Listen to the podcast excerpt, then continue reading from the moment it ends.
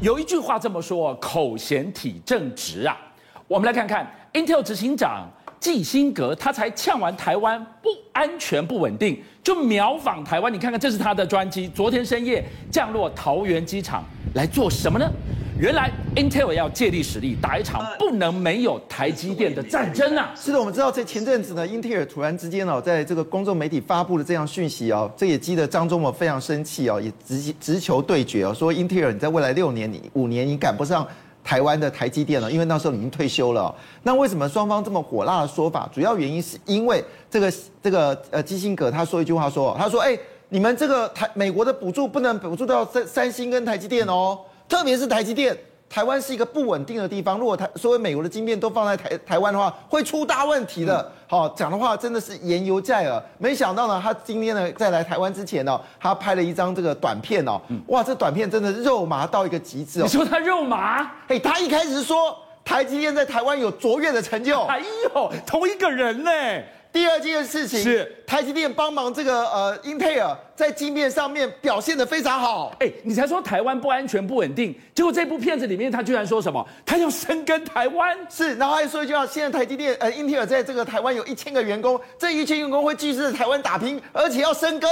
啊，你不是说台湾不稳定吗？怎么现在讲的话都跟刚才不一样呢？好，当然我们都知道，现在呢，三纳米已经变成是竞争的一个主要的来源了，因为各家都在拼明年最先进制程，第二季三纳米，AMD、NVIDIA、苹果，还有 甚至我们的台湾的这个的公司都要拼这个三奈米。原来他他他是来故装抢货的吗？当然要抢货，要不然这个时候你。你想看以前 AMD 根本就没有在他地图上面，现在 AMD 在伺服器已经攻进他领域里面，以前从来没有想要绘图晶片，现在 NVIDIA 已经杀到这个领域。你看，所以他这次绘图晶片找谁代工？台积电呐、啊？为什么？因为 NVIDIA 的这个绘图晶片也是台积电呐、啊。所以 Intel 正在发起一场不能没有台积电的战争，是什么战争？我们先埋一个梗，等一下来告诉你。但是观众朋友，你来看看。才酸完台湾就秒访台湾的他，还有一个大动作。你知道他下一站，他立刻访完这个地方，他又要飞马来西亚，这是什么战略布局？好，我们当然知道马来西亚这次跟台湾讨论的内容是不一样的哦。台湾讨论的事情是明年三纳米，它一定要有一定一定的这个就是生产的增量人。但是去马来西亚，这次投资金额大概是七十亿美金哦。它做的功能比较像日月光，是封测，封测对，或者讲白一点点是秘密武器。什么秘密武器？三 D 封测，我猜是三 D 封测，因为他说这个是一个非常卓越的计划，会让它的整个就是在亚太的竞争力会大幅的增加。那现在有三 D 封测的只有三星，是台积电，是。那么英特尔是不是需要？所以他明显这个谈的事情是他要在那边设计，可能是三 D 封测，但没有讲清楚，因为这是商业机密。可是也看得出来一件事情是，他其实对台湾的竞争的企图心并没有减少，是。所以表示他其实还在秘密，希望从七纳米升到五纳米，将来有朝一日五纳米直接跳到二纳米，所以他需要在马来西亚建提早建制他的封装测试，亦敌亦友，就是这么来的嘛。我放个烟雾弹，我三万要靠三纳米靠你，可是我实际上你在酝酿二纳米的技术了。回过头来，这一场不能没有台积电的战争，那个是更前沿的制程，哎，他到底要打一场什么战争呢？你知道这个？我觉得这个。怪不得哦，张忠谋对基基辛格其实是赞誉的。他说，这个人虽然只有高中毕业，脑袋动得比谁都快。他可以在短短十五分钟把英特尔的过去、今生、与未来全部讲得很清楚，发展方向在十五分钟讲完。张忠谋说，这个人真的厉害。那我们要说一句话，借力打力，这个厉害吧？嗯，因为我们知道现在在这个元宇宙里面呢，其实最强的两家公司最近股价很凶嘛，一个是 NVIDIA 嘛，哈，一个是高通嘛，是双方要在元宇宙的这个所谓伺服器的这个晶片上面要一决雌雄嘛。但是英特尔还来不及赶进去啊，他来不及，他说一句话说，没关系，我来做一个通用的软体。今天不论是哪家，你用的是高通的晶片，你用的是这个呃这个 NVIDIA 晶片，透过我的系统，我可以紧急支援。那这个结果是什么呢？你们两家都要开心，因为你们效能会大幅的增加。所以他就设计一套，我不做晶片哦，我做软体来结合你们的使用，敲开元宇宙的大门。所以你负责硬体过好，最精锐的台积电你用力一点，软体平台我来设计，软硬兼施，就是要抢进元宇宙，要当主宰。他是看到了什么警讯吗？好，迫不及待这个时候要杀进去。当然，他看到的警讯是百度已经宣布第一个元宇宙类似的产品，啊，也是一个软体，好，类似的一个 APP。那它的名字叫熙壤。那熙壤很特别哦，它把这个呃，就是中国各个美景哦，都放进到类似我们说的 VR 的这个领域里面。而且重点是什么呢？它还可以任一直容纳可以十万人，在十万人的虚拟人呢，就是我们我们进到这个虚拟世界，我们每个人都变虚拟人。十万人要上线，上线的时候，同时可以聊天，可以翻译，甚至可以这个呃听到声音。那这个是一个很重大的一个呃改变，而且它重点是它的背景都出来了，所以你可以一会儿在喜马拉雅山，一会儿又在北京的天安门，北中晶片大战，半导体的世界打到这个地方。今天我们特别要来告诉大家。美国居然出了这个大绝，他怎么样？他要釜底抽薪，他要绝了中芯半导体的后路吗？如果是这件事情，很大条哎。对，这次民主峰会里面哦，其实真的杀手锏一个个出来哦。除了对于所谓的新疆的这个太阳矽片哦直接攻击之外，他们现在要跟澳洲、日本这些国家联合哦，禁止机器敏感机器呢，还有包括挪威哦，卖到这个中国。没想到这个议题一提出来的时候，这三个国家全部说 OK，但 OK 声音还在。OK，K K K K，还在听那个 K 的语音的时候，这个重手已经下来了。他对中芯半导体，我们这这样的节目说嘛，中芯其实还是买到设备嘛。他已经讲白了哦，他设条红线哦，我对你十四纳米以上制成的设备，你就是我们说十四、二十八、四十纳米的制成设备，我会卖给你。但你给我注意，好，如果你今天把这些设备的光刻机用到十纳米以下的制程的话，我要继续对你施展压力。也就是说，摆明一条红线。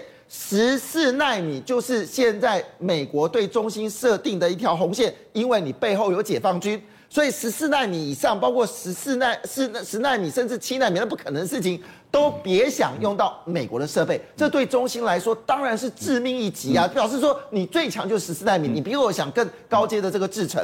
那当然这背后一定会引爆着中芯半导体担忧啊，因为万一万一他真的有把他设备引用到更高阶的话，会怎么样？那他连四十纳米设备都没有了，他现在有没有知道每个设备都有它生命周期，还有零组件，你必须要不断的更换零组件，坏了要买啊。我呃对，我又买不到，买不到了，就等于是你现在连十四纳米、十六纳米、二十二纳米、二十八纳米到四十纳米全部挂，它就变末代了，对，用完就没有了。是的。所以这问题当然是杀手锏啊！这已经阻挡了中国在这个半导体的这个设呃制造上面呢。对不起，你就是只有十四纳米。那我如果这件事情发生的话，会不会让已经已经很稀缺的、已经很抢手的车用晶片？更雪上加霜。是的，我们事实上现在呢，其实美中国的车子呢，有很多车子哦，基本上有该已经开始使用国外的晶片了，因为中芯没有办法提供很好的这个晶片嘛。最近又爆发了很多的事情哦，哇，一堆人十几万人上去维权呢。我想维权什么东西？原来呢，他们跟这个欧欧拉好猫呢买了一个这个汽车哦，那个汽车呢？据了解，价格非常的吸引人，都是只有三四万人民币。可是呢，它搭配的是什么？他跟你讲哦，我搭配的是高通八核心的晶片呐、啊。是。结果呢，有些好事者一拆出来的时候，发现到一件事不对啊，你根本不是。八八高通八高通八核心的晶片，你既然又给我用的是二零一六年，你给我偷偷这样子用五年前，而且是英特尔的四核心晶片呐、啊，哦、所以这问题就在是不是他现在连八核心晶片都拿不到呢？这个问题就变成是一个大问题了。这个东西去用五年前的 Intel 四核心的，这个相较之下，至少还有。现在来看这个争议是。哎，我花钱拿不到车子，这个争议更大了。所谓的长安奔奔哦，是直接你已经付完钱之后，嗯，我左等等，我右等等，我等的天荒地老，车都没有来。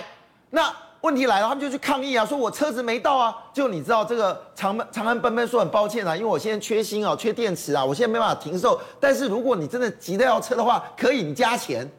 竟然要人家加钱，很烂呢！你因为晶片不够，你交不出车子，加钱我才交车。而且你还，他还说一句很很动听的话哦：当你加钱的时候，把车子到你的时候，我每隔两年还会到府维修。人家会说一句话：我车都没拿到，你跟我开这个拔乐票有什么用呢？现在晶片缺货的状况看起来，车市也是有问题的哦。这个后面我们其实是看到中国大陆风风火火的平价电动车。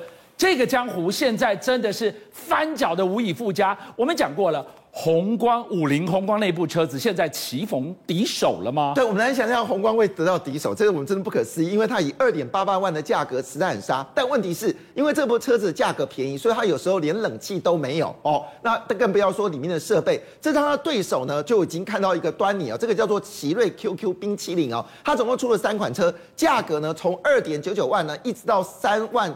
人人民币有四万人民币都有。可是你知道啊，它有什么东西？你知道你想要的都有，比如说你的这个胎压侦测器啊，倒车雷达，周围的这个影像影像测试，而且它设计非常时代感。